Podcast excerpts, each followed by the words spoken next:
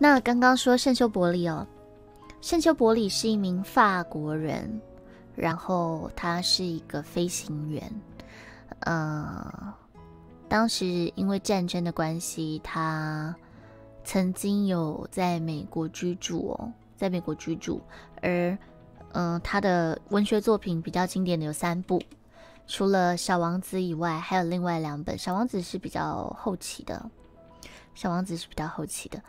他前面还有两本著作，叫什么呢？有点背不起来，叫《风沙星辰》。《风沙星辰》跟另外一本叫做叫什么《夜间飞行》，都跟都跟沙漠飞行有关系。小王子也是，所有的设所有的设定都有这样的元素在里面。还有金发的男孩，他的所有的三部作品里面都有共通的这个内容，嗯，然后呢，但是他的作品大部分都不是在法国境内创作的，其实我觉得不是很重要。对，那《小王子》是他最后的作品，他在美国的时候所写的，最后他的离开就有点像小王子一样，没有人知道他去哪了。他就消失了，直到四十多年后才有答案。至于是什么呢？我觉得好像不用去讲，想知道吗？吊我一口。他曾经是真的真的驾驶着飞机，呃，迷航了这一机在沙漠，在埃及的沙漠。后来经过了四天以后，才被当地的原住民吧，游牧民族。呃，发现并且救起来，所以在那之后，他写的作品，我觉得那是一种经历过生死之后的，呃，该说顿悟吗？理解吗？那个不，你不曾有经历过这样的感的经历的呃状况的人，不会有的感受，有点像鬼门遭走一回以后。鬼门关前走一遭以后，你会特别的觉得有些东西值得感恩或珍惜的感觉。嗨，美术老师，希望纳斯的语音，那个 I M P A D 晚安啊，不，晚上好。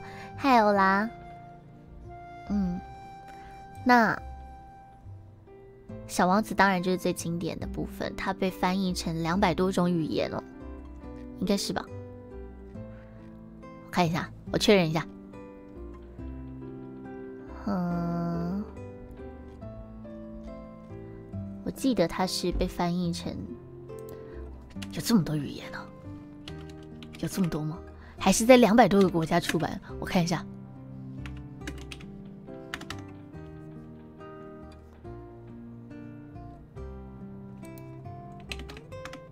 为什么脑袋里有两百多个这数字？对啊。真的耶，被翻译成两百五十多种语言和方言。嗯，全世界至今啊，已销售出两亿多册，年销售一百多万册，曾当选为二十世纪法国最佳图书哦。啊，圣修伯里是二战的飞行员，最后也消失于二战结束之前。对，小王子是写给大人的。嗨，米酱，如果我是玫瑰的话，你会是我的小王子吗？可是，小王子会逃离呢？猛哦，猛！那我们来讲，我们就来进入今天的这个小王子的内容吧。小王子的前序最前面啊，他是献给里昂韦德。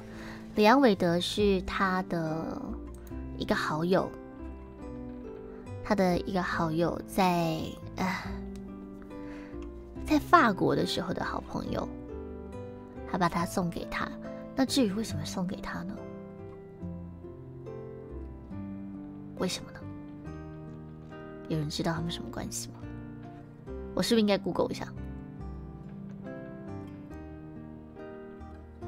他是一个犹太人哦。那个，好，我决定忽略这一题。巧巧暴雷，小王子里有玫瑰哈？小王子玫瑰狐狸，我以为这个东西就跟这个东西是用铁三角啊。小王子里面就是小王子玫瑰狐狸最重要，真的。它是献给大人的书，所以它前面的续篇没关系，慢慢知道，我会慢慢告诉你。呃，前面的序言，你不知道小王子有玫瑰，我知道你们偷雷，没关系。好啦好啦，你们就带着期待好不好？你们带着期待，我会慢慢讲给你们听。以后你们每天进来，我就跟你们说点小王子，好不好？你们以后呢，就会带着气质出去。有人问你说：“你有看过《小王子》吗？”你会说：“我知道他全部的故事。”曾经有一个人这么对我说：“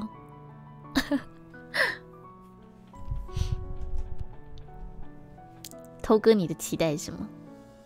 好，这本书他是写献给李昂伟的孩子，请你原谅我把这一本书献给一个大人。我会这样做是有很重要的原因的，因为他是我在这个世界上最好的朋友，因为他懂得所有的事情，即使是一本写给小孩子的书，他也能了解其中的意义。因为他一个人孤独的住在法国，又冷又饿，需要我们的鼓励。如果这些理由都还不能说服你原谅我，那么，我就将这本书献给他的童年。毕竟，所有的大人都曾经是孩子，只是他们不记得罢了。好吧，好吧，不然我就把这个献词改为献给里昂·韦德，在他还是一个小男孩的时候。圣修伯里。好，奇怪小王子。这个就是他的开篇的序言了，圣修伯里写的。嗯，我记得是一直有人想要他写一个相关的内容，写一个童书之类的吧，所以他后来用他的方式写了这一这一本书哦。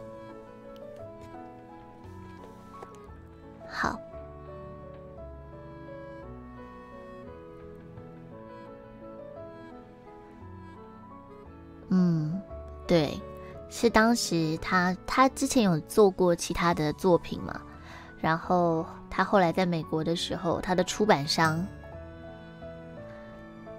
观察了他一阵子以后，极力的劝说他写一本童书，然后他觉得那样有有助于减缓他的健康问题跟压力哦，所以他写了，但他其实写的不是真的童书。他希望他写童书，但他还是拐了一个弯，用他的方式做了他的作品。好，那我们继续，我们就进入第一章，好不好？第一章是呃，第一章是介绍将与小王子相遇的那个大人飞行员的童年哦。那我开始了，第一篇。记得六岁的时候，我看过一本叫做《自然真实的故事》的书。那是一本关于原始森林的书，里面有许多精彩的插画。其中有一幅是一条巨大的蟒蛇正张开大嘴，准备吃下它的猎物。书上说，蟒蛇会把猎物生吞到肚子里，被撑大的肚皮使它们无法移动。所以只好静静的冬眠六个月，好让肚子里的食物慢慢的被消化。当时我常常幻想自己在丛林里冒险，这本书更是激发了我的灵感。于是我试着用彩色铅笔画出了我生平的第一幅画。我很得意的把这幅画拿给大人看，还问他们会不会害怕。嗯，可是大人说，呃，一顶命一顶帽子有什么好害怕的？一顶帽子，这才不是帽子呢！你们难道看不出来，这是一条可怕的大蟒蛇吗？它吞下了一头大象，凸起来的地方就是蟒蛇的肚子啊！因为它刚刚把大象吃下去了嘛！啊，可悲的大人们竟把那看成一顶帽子。为了让他们明白我的想法，我只好把蟒蛇肚子里的情况画出来。唉，大人就是这样，总习惯所有的事情都解释得一清二楚。真不知道他们的想象力去哪里了，所以啦，这就变成了我第二幅作品。大人们劝我不要成天画那些怪模怪样的蛇，应该要把注意力放在学习地理、历史、数学和文法不啦不啦不啦上。因此，六岁那年，我放弃了当画家的梦想，放弃了一个或许美好的职业。我的心伤透了，因为他们认为我的第一、第二号作品是失败的。这些大人真是无趣，他们什么都看不懂，什么都需要小孩子一遍又一遍的解释给他们听。所以长大以后，我选择了另外一个职业——开飞机。我飞遍世界各地，这份工作让我获益良多，对我来说也比较有趣。我就像一只自由的小鸟，想飞到哪就飞到哪里。在飞行的过程中，我学习到许多有用的地理知识。在飞机上，我只要瞄一眼就能分辨中国和亚历山亚利桑那州的位置。如果一个不小心在夜里迷失方向的话，这是一个很有很有帮助的技能。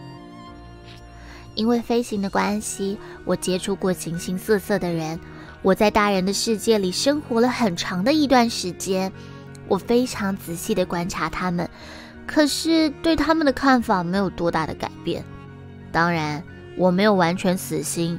有时候遇到一个看起来还算清醒的大人的时候，我就会把小心保存的第一幅画拿给他看看，因为我想知道他是不是真的能懂。可是，我总是会得到这样的回答。这是一顶帽子吧？于是我马上明白，我不能和他们谈论蟒蛇、原始森林、星星之类的事。他们的水准啊，只能讨论潮牌、高尔夫、政治和领带的款式。所以啊，我只好和他们聊那些无聊的事啊。而他们竟然也都觉得能认识像我这样的家伙，还真不错。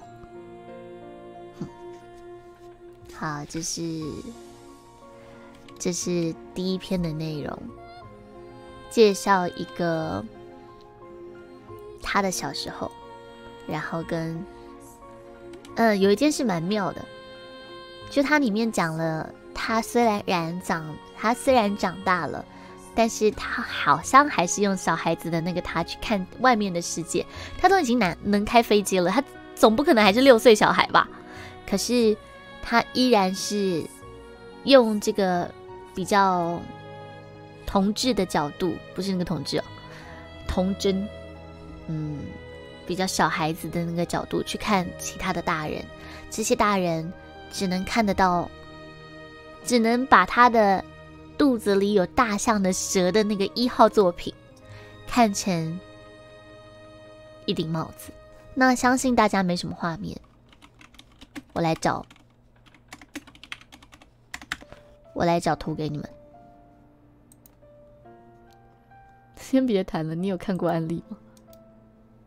好，我需要分两次给你们吗？分两次好了，免得你们没有想象空间。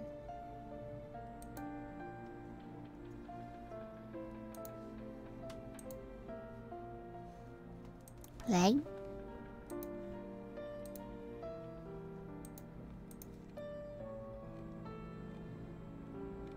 嗯，下载到哪去了？咦？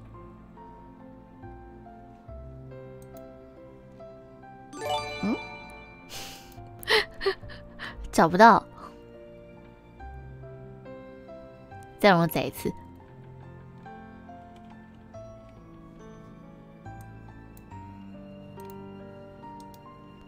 另存图档，下载。啊，我存到网页了，难怪找不到。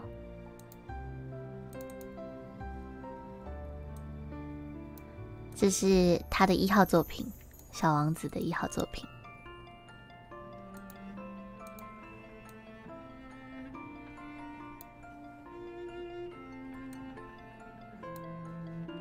嗯，看得出来是一条蛇吗？如果不解释的话，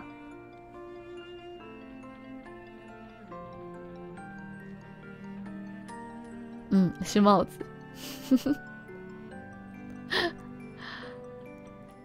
蛇，看一下右边有个小小的点，而那个说真的，这个点还真的已经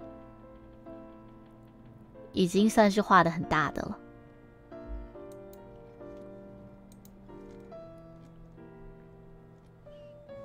所以他的二号作品呢，长什么样子呢？给你们看，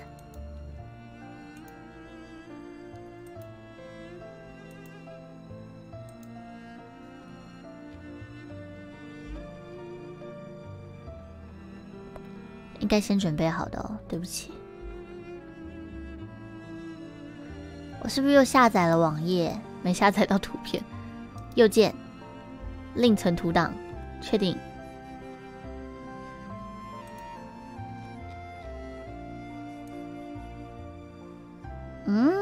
哎呦，这是他的二号作品。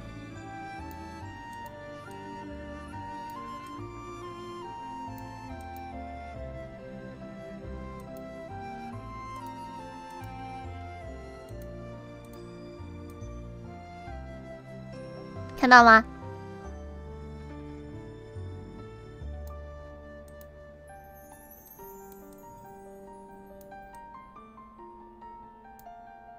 可爱。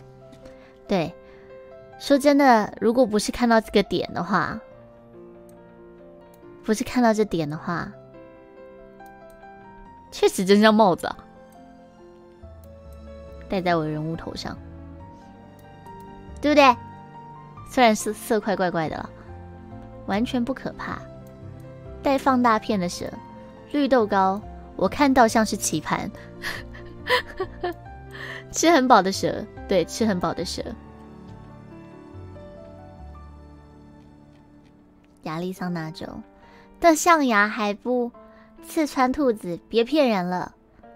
一个像妈妈觉得冷，然后就被盖被子的小象。雅亮，对，是雅亮，戴在德莱尼头上有点违和。他吃法错误，应该从屁股吃，比较不会被刺到。我也觉得，怎么会从鼻子开始吃？吼，好，那不是重点。好，这本书说的这第一篇呢，你们刚刚很多人说已经看不出来了，对不对？这是在讲一个社会化以后的我们，失去了细细品味很多事情的能力的，嗯，隐喻，隐喻。当你还是小朋友的时候，这世界有很多东西对你来说很新奇，充满了空间。你会试图去研究它背后的来由跟意义，即使在大人眼里没有意义。就像，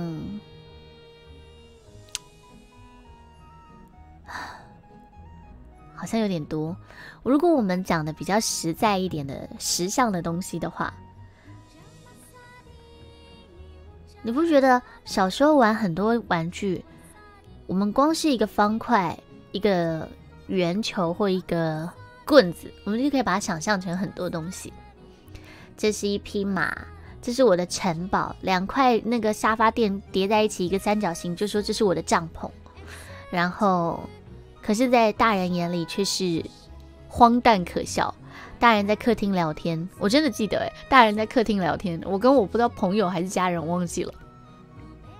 然后就就是觉得我们在打仗，对，我们在打仗。然后那些人大人是那个类似怪物或者是那种外族，就是你知道敌人，然后我们就要小心。然后这对三支原子笔就是战斗机，哎，你说的是那个彩虹笔吗？你看看以前我们玩那个彩虹笔的时候多快乐啊！可以组成各式各样的东西，就像乐高一样。对，躲在被窝里看小说，有很多想象。那可是长大以后，这些东西对我们来说就再也不有趣了。而引申到比较，嗯。比较不不这么以比较抽象的内容的话，是我们渐渐的看不到东西的细部了，也看不到人的心了。我们习惯于把一个人看成一个固定的形体，最外在你看到的那个边框，它就是怎么样的，就像这顶帽子，因为它的外框长这样，所以它就是一顶帽子。可是你却没有想过，这个形状里面装了什么？对对对，彩虹笔，没错。你却没有想过这个形体里装了什么？一个咪奖，一个咪奖，大家看到了一个外在的形体是个撩妹王，但内在的咪奖是怎么样的呢？咪奖。为什么总是喜欢说这样的话呢？那一个总是说这样的话的人，还是有很多不一样的情绪吧？还是有一些想要认真说的话吧？躺枪，对，躺枪，让我。运用一下嘛，这是你的荣幸，好吗？你看到一个人的愤怒，你看到一个人的张牙舞爪，你看到一个人不可爱的时候，但那个人张牙舞爪或任性的时候，这是他的一切吗？我认为不是哦，我认为不是。所以，嗯，我觉得这开篇的第一章是。我们都把世界看得太表象。如果不用心的话，《小王子》里面有一句很重要的话说：“真正重要的东西，必须要用心才看得清楚。有一些东西不是眼睛才能看，就是不是用眼睛就能看到的。”嗯。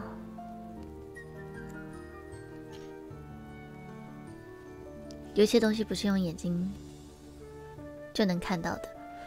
巧巧生气的时候，难道是他真真的在生气吗？是。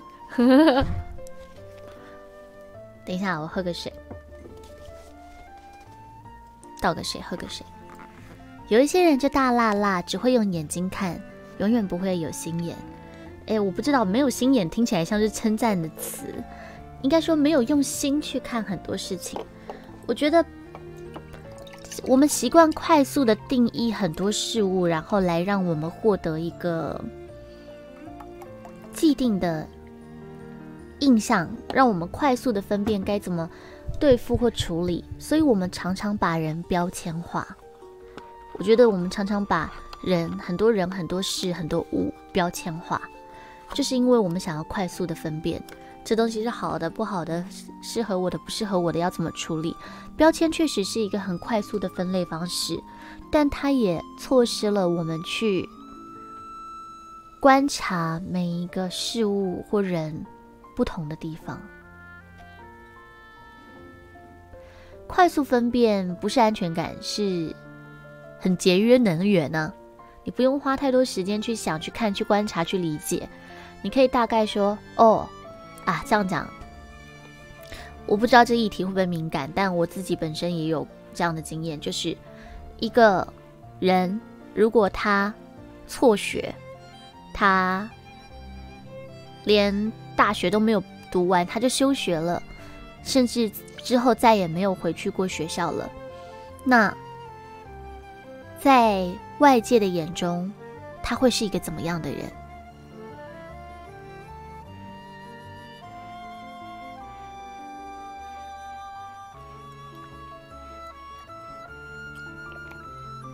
对不对？很多人没有大学毕业，在台湾的社会，大学毕业好像是个基本门槛，不好说，不是正面的吧？对吧？对吧？呃，我以前是我们老师的助教，我跟我的带我专题的老师非常的要好，他跟我虽然年纪上当然有差，一个女生女老师。但是我们两个，我觉得讲推心置腹真的没有问题。我记得我这一年之内还没有开实况台之前，有一次跟我的家人有巨大的争执，然后我情绪大崩溃，我甚至是打给他哭，你知道吗？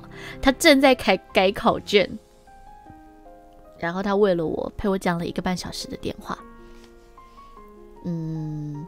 就我觉得他在我心里有一个很特别的地位，我不知道在他心里是不是。虽然他说是啦，但是我不知道。他一路以来，在我求学的过程到我出社会，都很支持我去做很多事情，然后陪我做很多的分析。每一次我回去，他都会陪伴我。那他也会找我回去，他甚至找我回去跟新生导读过。嗯，他们的未来时空胶囊，好跳过。他曾经有一天，在我在他的办公室的时候，跟我问说：“我对于呃大学没有读完这件事情有什么看法？”因为他是一个班导师，我说：“我觉得人没有一定要唯有读书高啊，因为我们班上。”之前有说过嘛？我们班上有很多人是不怎么喜欢读书的，不怎么喜欢读书的。我觉得算算算算你那个读书的钱呢，你一年一个学期学杂费五万块，学费杂费加起来五万块，你有八个学期，八个学期是多少？五八五四八五四十四十万，你一个月出去工作可以赚两万五。十十一年十二个月，哦，两万五是不是有点少？两万八好了，两万八，两万八乘十二，三十三万六千，再乘四年，是多少？一百三十四万四千，再加上学费的四十万。哎奇怪，怎么加起来怪怪的？哦，我加了四十，加有四十万吗？我的数学有很差吗？还蛮差的，是四十万吧？将近两百万啊，一百七十五万可以做多少事情？对，嗯，当然后面有另外一个老师告诉我。我说，而且现在的人读了大学毕业，你根本也不一定做相关科系啊。像我就没有在做相关科系啊，对不对？嗯，有另外一个老师有提出，他觉得教育不是为了学习专业知识。嗯，这个我们后话，有人想要知道的话，我们再来分享。我觉得你这么四年还不算你延毕嘞，通常不怎么喜欢读书的人还会延毕啊。再延毕一年两百万，这四年。你如果没有好好的读书，你掉的是你消耗的这个差额是两百万的台币。然后，如果你真的没学点什么出去，那你这四年在干嘛？你在学校之外，你可能还可以累积很多经验。我知道只有台湾是不是只有啊？我知道有一些国家他们是支持小孩子读了一个基本的学历以后，出去闯荡社会或旅行之后，确认你想要学习什么，你对什么方面有兴趣，再回到学校去读书的。可是台湾不是，台湾就是一路国小、国中、高中、大学。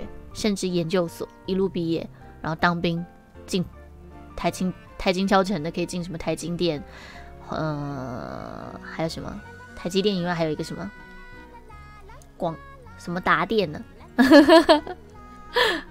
之类的，花四年买标签，呃，有达，嗯，巧巧是不是认识你？很多人都这样啊，我身边很多人都这样啊。认识你的人生，很多人的人生都是这样。可是，老师跟我说，他原本也这么想，他原本也这么想。而我不可避讳的，在我的家人，因为我我下面还有比我更小的手足，在我的家人认识了的好友是一群中辍生的时候。坦白说，我对他们一开始的感受也不是正面的，这就是一个标签啊！这就是这社会给予没有办法一路完成我们的社会给予没有办法一路完成学业的人的标签。老师跟我说，他也觉得如果对读书没有兴趣，要跟他签退学单的人。休学单了，不是退学，休学单单的人，他都不会阻挡太多，他只会问问他想做什么，然后就会签让他过，他不会特别留。可是他发现，这样的时间就是一年一年过去，离开的人几乎都回到学校来了。可以，铁粉，你可以留在这，或留在那个乔宇书香的那个解忧杂货店，我贴给你。几乎所有的人都回到学校来了。他问我，我怎么看？后来我们那天聊了很多，发现其实我们的世界还是给予了很多的标签。怎么样的人会没有办法完成学业？如果他不是某个地方的天才，那他是不是学习能力不好？还是他的家庭有点状况，需要他去背负经济？还是什么比较乱呢？没有办法，嗯，盯着他看完，就是上完这一段课的学程，只是想要逃避的多。你说休学的还是读读书的？我觉得读书也有可能是一种逃避哦。有一些人去读呃大学、硕士、博士，只是因为出了社会，他不太确定他要做什么，但。离开也是一种逃避，有时候回来也是一种逃避。好，不管。所以，嗯，其实我知道的，我其实心里很理智的知道，这个人没有读书，或许是他的选择，而且这东西不能表示人品，也不能表示他的成长背景、跟他的品德、跟他的技能。可是我发现，活生生的，我们就习惯会这样标签化别人。好，你发问。对我们活生生的，就是有标签别人的习惯。像我本身，我一直以来都是不排斥同性的恋爱的人。但是你说看到两个男孩子在路上牵着手抱在一起的时候，我会不会多看两眼？其实我多看两眼，我都觉得自己有点过分，因为多看两眼就代表你觉得他们跟别人不一样。我多希望我可以看他们就像一般的人牵手一样，但是我做不到。我觉得，我觉得，我们太习惯去把一个人、一件事包装成一个样子。嗯，我前两天跟我。家人在讨论某一个我们都认识的老师，然后讲到说你觉得哪一个老师当班导比较好，我们就共同的觉得，哎，这个人不行这样子。可是后来想想以后，我就跟我妹说，哎，讲出来了，我跟我妹说，但是我觉得他对他的学生其实还蛮不错的。我觉得怎么说呢？我觉得我们在讨厌一个人，讨厌他某一些表现出来的部分，都不能把这个人框成一个他一无是处的外形。就是我们不能把它看成，就不去细探他到底有什么好，有什么坏。我虽然跟你很遥远的人，你越不会想要去看他看个仔细啦，因为你要是路上每个看到的人都要去分辨他个仔细，你福尔摩斯吗？对不对？所以，但是我觉得在跟我们比较切身相关的人，如果我们能够看到他在我们不欣赏的地方里面也有一些好，在我们呃欣赏之余也有他的一些缺憾，我觉得那会是一个比较完整的对世界的理解。而不是你只看到它最外面的框框，就像那顶帽子一样。好，嗯，我觉得我们都渐渐的、渐渐的离开了童年以后，我们渐渐的看不到很多事情的样子，我们也渐渐的没有办法去好好的体验。一阵风也好，雨也好，落下在地上的叶子，看起来很像一个小山丘。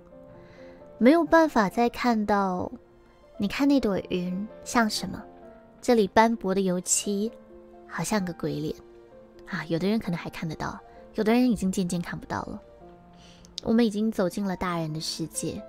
无可奈何的抛掉了那个幼小的自我，因为有的时候这些话你找不到第二个人可以跟你分享，可以跟你一起分享说，下雨了，你觉得树会不会很快乐？可能会吧。当你去跟一个人说下雨了，你觉得树会不会很快乐的时候，他可能会觉得，啊，我觉得要穿雨衣很麻烦。可是我觉得我的台，我很快乐有一个这样的空间，因为我可以讲。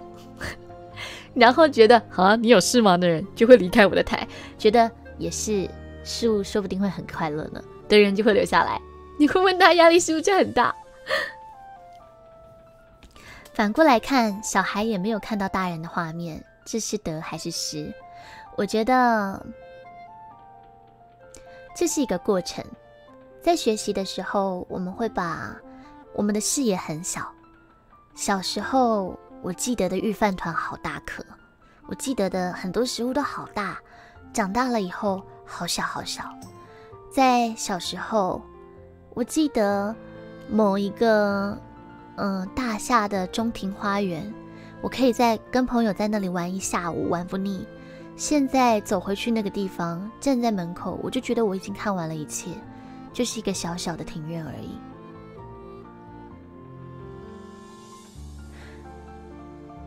所以，所以我觉得小时候可以看到的东西有限，就像你玩魔兽，你小时候你技术不好的时候，你光是走位就来不及了，闪招就来不及了，哪有空看什么断法？你有什么技能 CD 好了？那哪一只招，哪一只要放什么招，要不要断？哪有空呢？你只看得到你的队友的协调，你只看得到，其实你只看得到一部分，因为你还在学。可是当我们的视野宽广了以后，有的时候就看不到细腻的地方了。每天爬高层的人，还能享受？我不知道，我是我猜的，因为我不爬高层。每天那个爬那个十二十层以上的人，他还能够在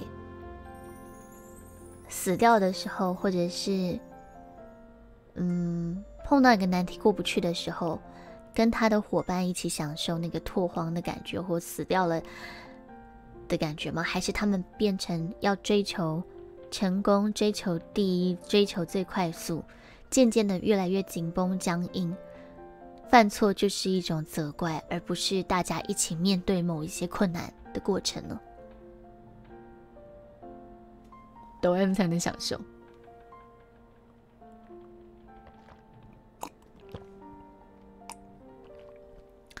而我们心里啊，我们每个人心里其实之前有说嘛，有一个东西叫内在小孩，就是在我们心里，曾经在我们还没长大的时候，我们受过很大的打击的时候，有一些一部分的我们就被遗落在过去。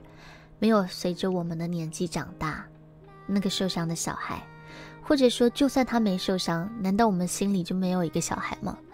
难道你们现在在听我话的每一个人，在听我说的话的每一个人，你们不会有想要不顾一切，想要任性一下，即使知道是错的，还是想要撒个娇，还是想要打耍个赖，嗯，然后。想要被包容，想要像以前一样犯了错会有人跟你说没关系的时候吗？你们心里有很多很多、很多很多还想要被看到的地方，有一些外人觉得我很冷漠，外人觉得我很飘荡，但内心的我不完全是这样的。多希望有一个人看见我，不需要我去。完整的解释，就知道我不只是一顶帽子。嗯，《太空战士七》有一首歌叫《I Saw Me》吗？里面就有一段是说：“嗯，我远比你看见的这身华服与歌声还要还要，我拥有的不只是你看到的外貌。”以及声音，对，天黑黑啊，咪讲，天外飞来一笔，你要工作啦，对，所以呢，我们心里还有很多的感受，疲劳也好，恐惧也好，还有很多的情绪也好，那个脆弱幼小的自我也好。我们希望有一个人可以透过这个大人的身躯看到我的内心，虽然很难，嗯，完全不讲要别人看到是很难的，但我们总是有这样的渴望，对不对？希望有一个人愿意尝试去看看我的心，可以可以跟我分享很多很多小小的事物，就像我刚刚说的。下雨天树会开心吗？你看，这片叶子好大好漂亮。这瓜牛呢，爬在叶子上的图案，会不会是某一种密码？就是聊一些五四三的。哪怕两个人走在路上，看到一台转蛋机，哦，听起来有点烧脑，但我们做过这件事，开始讨论。如果我投进去钱要连续转出五款，转五次 就能转出五款不一样的转蛋的几率是多少？就是什么都可以聊，什么都可以聊。礼拜一是上班时间，什么？难道我排到礼拜一吗？难道有这么样的一个？难道我都不知道我排到了？有这件事吗？时间出来了啊！真的吗？哦，是哦，没关系，我是小咖，所以会排在礼拜一。我觉得六日留给那个比较大咖的人去。可是这样我可能真的会很寂寞，没有人会来。糟糕，米讲该特休了。好啦，就。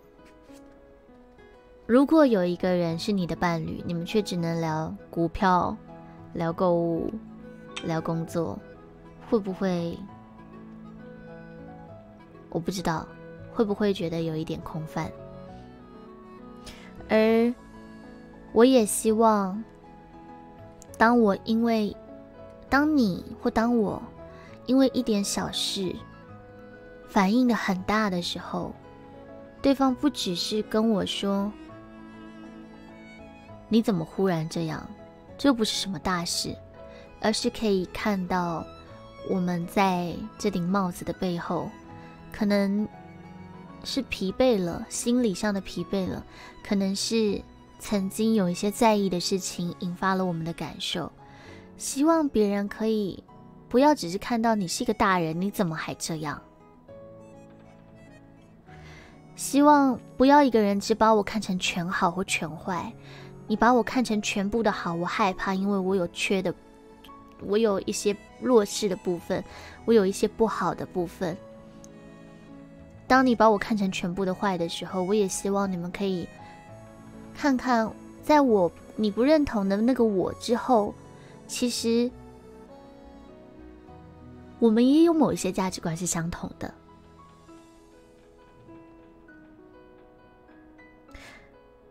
嗯，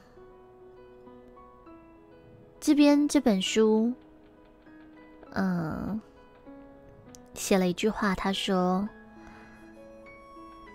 我们不能，我们不能希望，嗯，身边这个人因为对我们拥有爱，我们期待有一个人可以看到我们，但是我们不能因为期待他可以看透这个帽子里面其实是一只蛇，肚子里有一只大象，所以就希望他能全然理解我们的一切。爱是即使有了误解，也能在慌乱之中马上感觉到内疚。那是一种良善的力量，能看出对方幼小的自我的内在里头，各种喜怒哀乐的蟒蛇的力量，而这就是爱。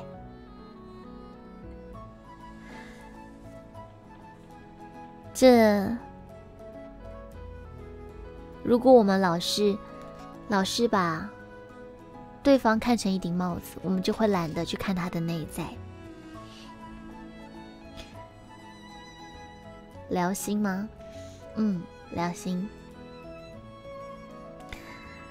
所以这是这一篇了，这一篇的呃故事的内容跟我觉得它背后可以引导出的意义，有很多篇解释关于小王子的故事的内容的部分。那我也希望大家在用一个定义。就是用这个方式去看别人之前，或许你不能这么简单的找到一个愿意仔细的，不要把你看成一顶帽子的人，而是愿意观察你尾巴在哪里，蛇眼睛在哪里，嘴巴在哪里，然后里面装了什么东西，里面装了的那个东西是什么样子的，放的是正的还是反的？就像你们说的，这样子吃肚子不会痛吗？象牙不会戳破肚皮吗？这样很好啊。有多少装在我们心里的东西，其实是用不正确的方式被放着呢？这等一下我会讲到，很多我们心里的概念，我们想、我们认为的事情，我们的认知、我们的了解、我们的定义，真的是对的吗？我们习惯用这样的方式来定义，但是它真的是对的吗？如果有一个人可以看到这一切，多好，对吧？如果没有那个人的话，那请你要好好的看看你自己，不要只把自己当成一顶帽子。我就是这样的人，你有很多的面相，你有的时候可能会很善良，有的时候可能会很自私。有的时候可能会很无私包容，有的时候可能会张牙舞爪，那都是你不同的情境下不同的样子。下一篇《小王子》呢，他会讲到，嗯，主角跟小王子的相遇。如果你们想要知道圣修伯利《小王子》这个作品里，他书写的主角，他是第一人称视角，然后遇到了小王子的过程的话，欢迎大家明天继续来到巧语书香。